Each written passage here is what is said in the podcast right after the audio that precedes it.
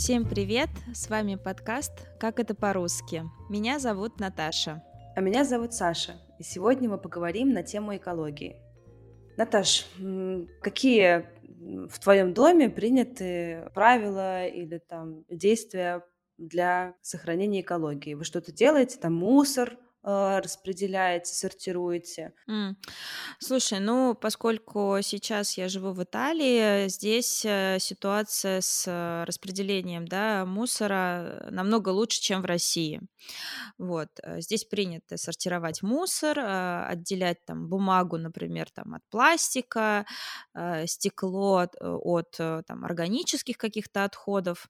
Вот, эм, я, наверное, могу сказать, что я всегда стараюсь экономить воду. То есть я, например, когда я чищу зубы, я выключаю всегда воду. И когда я мою посуду, например, я стараюсь, э, не использовать много воды впустую. Я стараюсь, э, не тратить много электричества, например. Ну, то есть я стараюсь быть экономной, а, когда я использую какие-то ресурсы, так скажем, будь это вода или электричество или что-то еще. Вот. В России, мне кажется, что я не была а, так внимательно а, к, э, к потреблению, да, э, вот этих м, ресурсов. А, И я не сортировала мусор, потому что в России его не сортируют. Вот. А как у тебя обстоят с этим дела? Слушай, да, когда я жила в Италии, конечно, я соблюдала все правила. И вообще в Европе, в Евросоюзе, особенно на контрасте с другими странами, ты понимаешь, насколько маленькими шажочками, но страны приближаются все равно к какому-то более осознанному потреблению и переработке э, мусора. Потому что, ну, например, то, что можно не заметить, но в Европе запрещены трубочки пластиковые уже, по-моему, несколько лет. Э, Например, сейчас, когда я нахожусь э, в Соединенных Штатах Америки, я наблюдаю каждый день, в каких количествах люди потребляют пластик одноразовый. То есть это стаканчики в кафе, это трубочки, это пластиковые пакеты, которых, например, в Европе уже нет. Они сейчас э, все пакеты, которые в супермаркете даже ты берешь, это пакеты из специального материала, который биоразлагаемый. То есть здесь такого нет, и на контрасте, конечно, это очень ярко видно. Здесь у нас есть сортировка мусора, но, например, органический мусор, то есть ам, остатки еды, очистки, например, от э, овощей и фруктов, а, здесь не собирают. То есть это все скидываешь вместе с ам, неперерабатываемым мусором. Поэтому очень сильно зависит от страны, в которой ты живешь. И, конечно, эти привычки тоже меняются, мне кажется, в зависимости ам, от правил местных, а, а, соответственно, и твое, мне кажется, отношение к этому меняется. Но мне кажется еще, что ам, хорошо, что сегодня в моду вошло вот это осознанное потребление, и об этом, кажется, много говорят, кстати, и в России. да, то есть э, мне кажется, что мы пережили эпоху, когда мы покупали все в больших количествах и очень часто, то есть э, сейчас, мне кажется, а, люди начали э, как-то, да, с вниманием относиться к тому, сколько они э, потребляют чего бы то ни было. Это может быть и одежда, и продукты, и все что угодно. Вот, я тоже за собой замечаю, что я уже мне кажется, я почти не совершаю бездумных каких-то покупок. То есть э, я себе ни в чем не отказываю, но, но как-то у меня нет ощущения, что я потребляю лишнее. Хотя, наверное, какие-нибудь зеленые активисты сказали бы, что это не так. Но, например, я не могу отказаться. То есть э, я знаю, что есть аналоги каким-то, знаешь, м, предметом ежедневной гигиены. Ватные диски заменяются тканевыми дисками или ватные палочки. или, салфетки, например, бумажные, да, то есть, э, э, заменяются тканевыми платками. Но вот я не могу к этому прийти, мне тяжело. То есть я, конечно, ребенок эпохи каких-то вот одноразовых вещей, то есть мне удобно, э, использовать и выкинуть. Вот как ты к этому относишься? У меня тоже есть предметы, от которых я не готова отказаться. А, например, да, ватные палочки или салфетки, особенно когда это касается, домашней, гигиены или уборки, например, э, а, антисептические салфетки, да, то есть, какие-то моющие средства. Но сейчас, мне кажется, с пандемией люди начали больше на это обращать внимание, чтобы все было чисто, чтобы все дезинфицировать.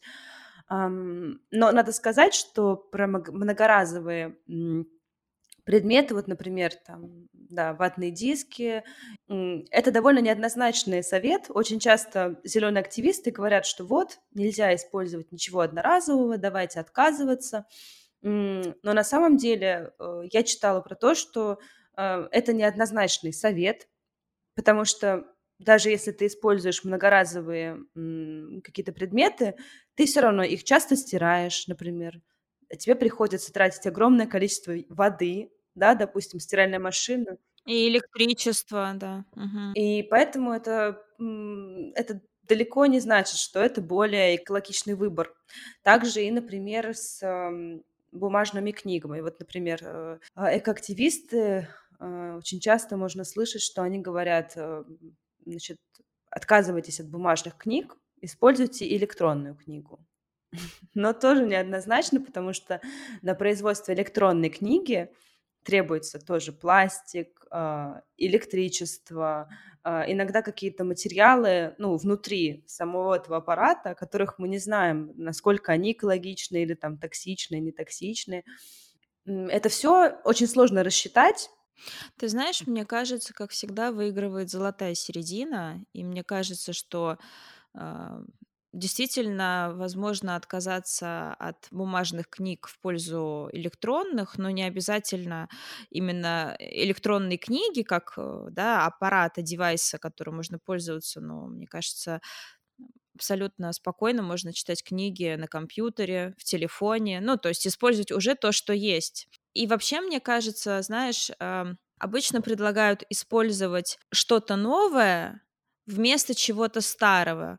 А мне кажется, что надо учиться использовать те ресурсы, которые есть уже у нас, и использовать их экономно. Ну, то есть, э, например, а, окей, заме там, у тебя есть дома не знаю, много тканевых каких-то тряпок, ты их можешь использовать, но тогда быть внимательней к тому, как часто ты их стираешь, или там, как много ты используешь э, стирального порошка и, и так далее. То есть мне кажется, что э, будущее лежит за какой-то именно осознанностью в потреблении.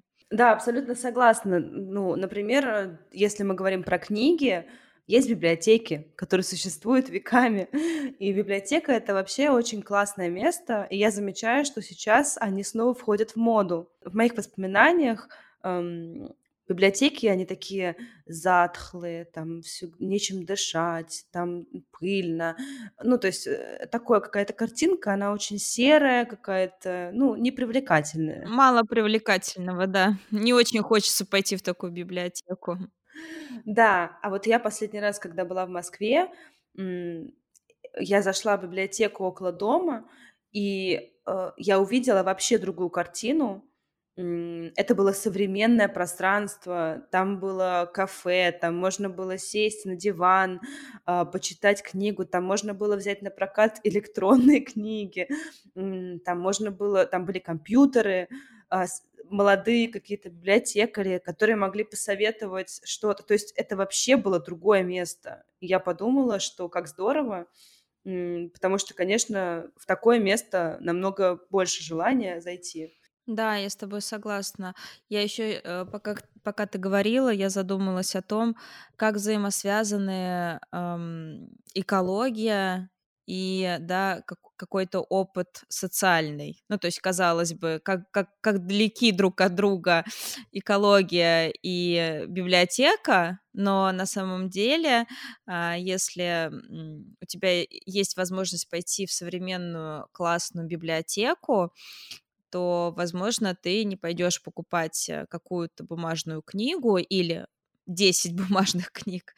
А таким образом производители бумажных книг поймут, что на них нету спроса, ну и так далее, да, то есть эта цепочка как бы э, э, разворачивается, да. Да, и мне кажется, то же самое с, например, винтажными магазинами или магазинами секонд-хенд. Да, да, да, да, да, да. Это вообще отдельная тоже тема, а, потому что, опять же, там в той же Италии, а, это вообще супер популярная тема, и большое количество молодых ребят а, выбирают э, покупать одежду в секонд-хенде, потому что магазины, где продаются винтажные вещи, они стали привлекательными, а, и, соответственно, это уже не зазорно, да, э, то есть ты не чувствуешь разницы между, не знаю, магазином, где продается новая одежда, а, и магазином, где продается винтаж. То есть просто ты делаешь выбор либо в сторону тех вещей, которые, да, а, которым можно дать вторую жизнь, либо ты покупаешь что-то новое. И таким образом э, стимулируешь, да, производство этих вещей. Мгм.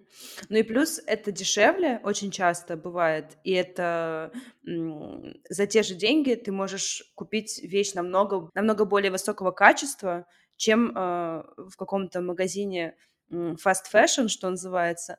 И плюс, мне кажется, тоже очень важный аргумент, то, что очень часто это вещи в единственном экземпляре. То есть ты покупаешь что-то, чего ни у кого больше не будет.